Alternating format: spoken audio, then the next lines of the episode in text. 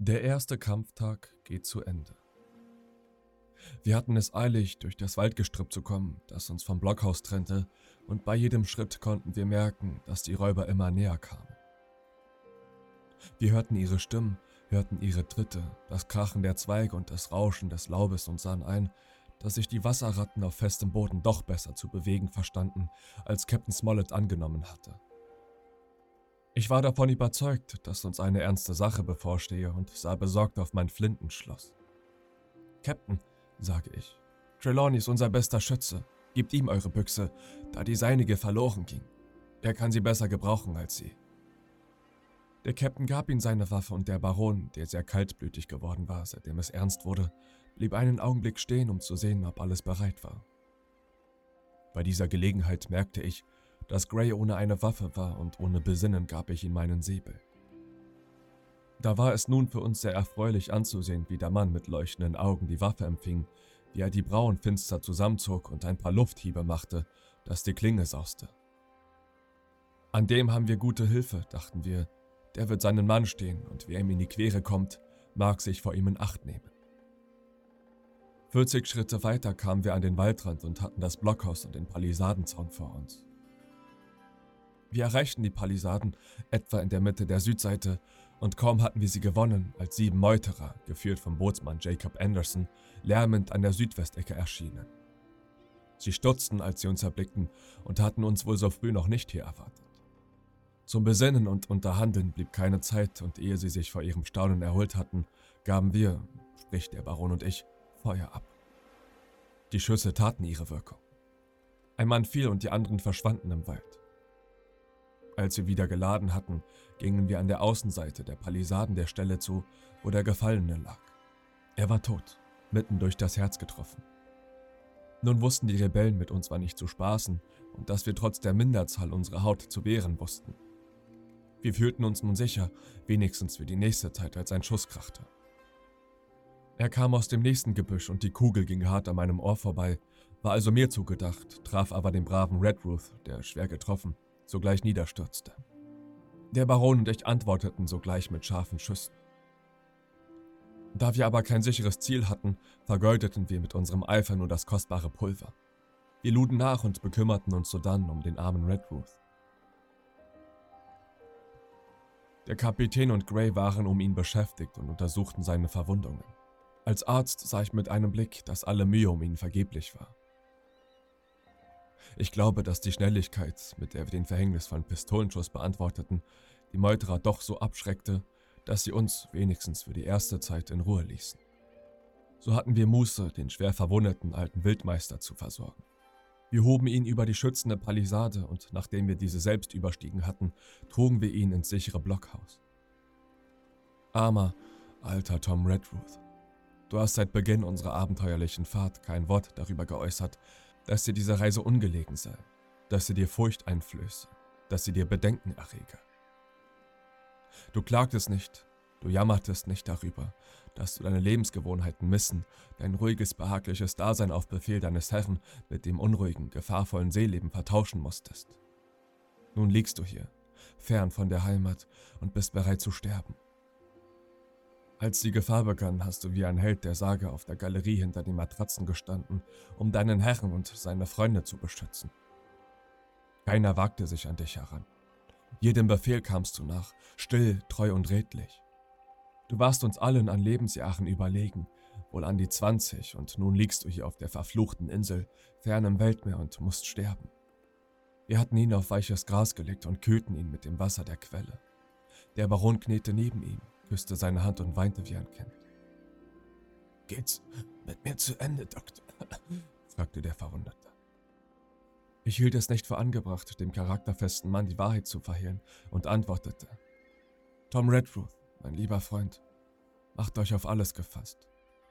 Schade, dass ich nicht vorher zum Schießen kam, sagte der Sterbende.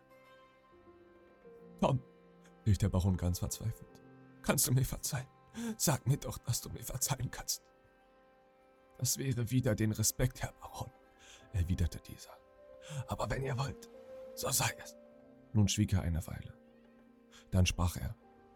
Möchte nicht einer für mich ein Gebet sprechen? Es ist doch so Sitte, fügte er entschuldigend hinzu. Ich tat ihm gerne den Willen und wir falteten die Hände.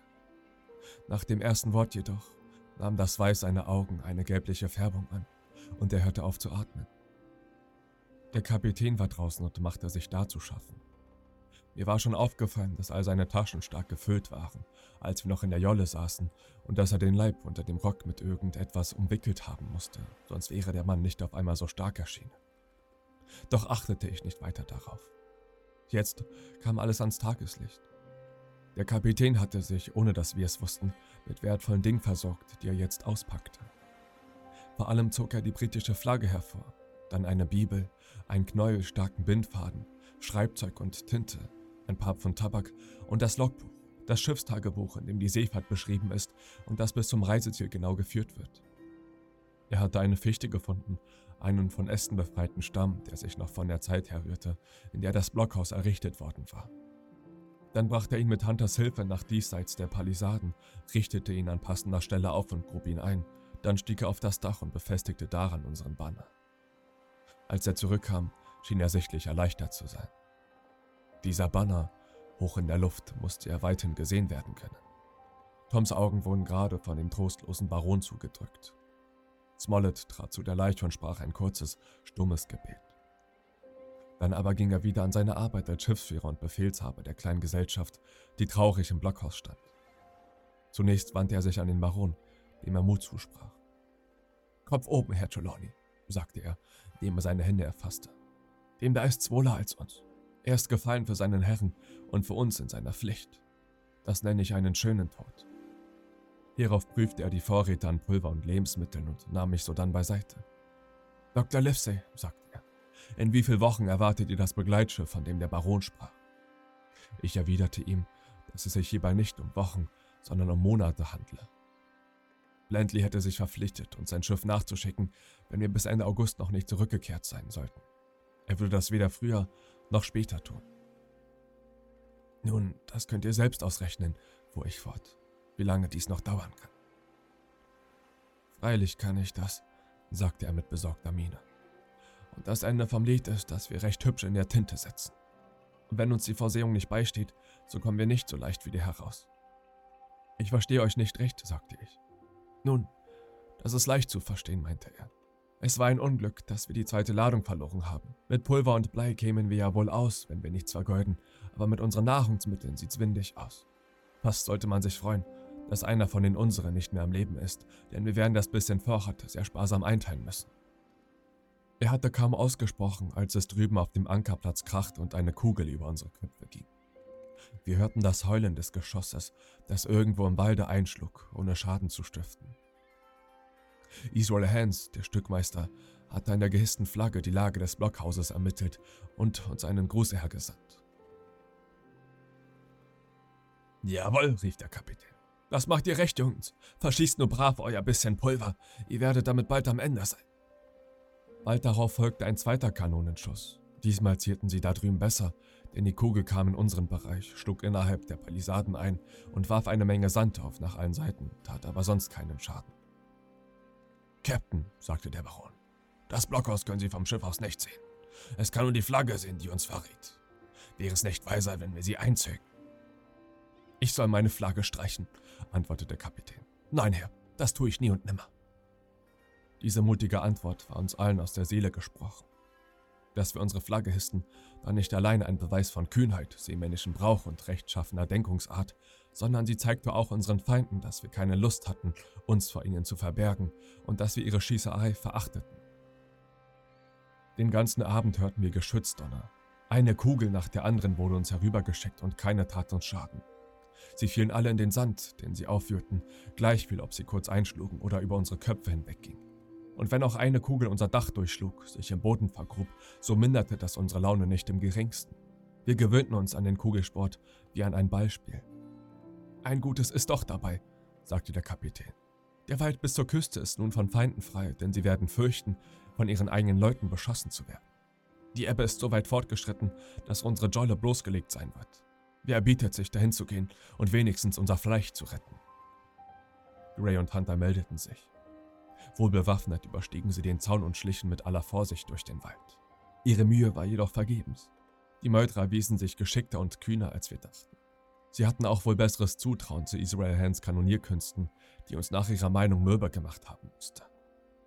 Sie waren uns alle zuvorgekommen und unsere Leute erblickten ihre vier, die unsere Jolle ganz ruhig ausräumten, um die Ladung in das große Boot zu tragen, das nicht weit davon lag. In diesem saß Silva am Steuer und kommandierte. Alle Leute hatten Gewehre, doch wussten wir nicht, woher sie diese bekommen haben könnten. Als unsere Leute unverrichteter Sache wiederkehrten, nahm der Kapitän das Schiffsbuch zur Hand und trug darauf Folgendes ein. Alexander Smollett, Captain. David Livesey, Schiffarzt. Abraham Gray, Schiffszimmermann. John Trelawney, Schiffseigentümer. John Hunter und Richard Joyce, Diener des Schiffsherren. Sämtliche Landsleute sind der Rest der treu gebliebenen Schiffsmannschaft der Hispaniola. Sie sind mit Lebensmitteln für zehn Tage knapp versorgt und kamen heute auf die Insel, auf der sie die englische Flagge hissten. Thomas Redworth, Diener des Schiffseigentümers, wurde von den Meuterern erschossen. Jim Hawkins, der Kajütenjunge, in dem Augenblick gerade machte ich mir meine Gedanken über das Schicksal des Jungen, als wir einen munteren Ruf von der Landseite her vernahmen. Herr Doktor, Captain, Baron Hunter, seid ihr da? Rief eine jugendliche Stimme, und als ich mich nach der Richtung wandte, sah ich unseren Küchenjungen Jim Hawkins, der frisch und gesund über die Palisaden sprang.